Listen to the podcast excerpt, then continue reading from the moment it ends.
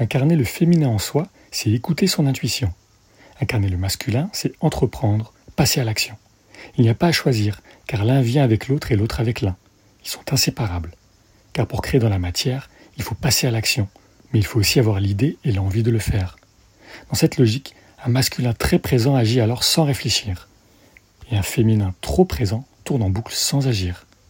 Tout ça n'est qu'énergie, évidemment, rien à voir avec un genre physique. Il s'applique donc à nous tous et à vous toutes.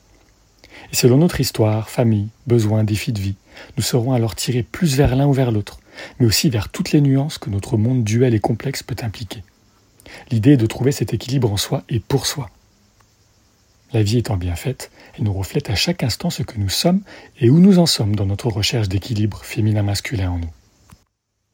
Il suffit de s'observer être, dans nos actions mais aussi dans nos ressentis, ce qui prend un peu de discernement et beaucoup de courage, je ne te le cache pas, car ça viendra mettre en lumière des parts d'ombre en toi qui ne sont pas nécessairement plaisantes à voir.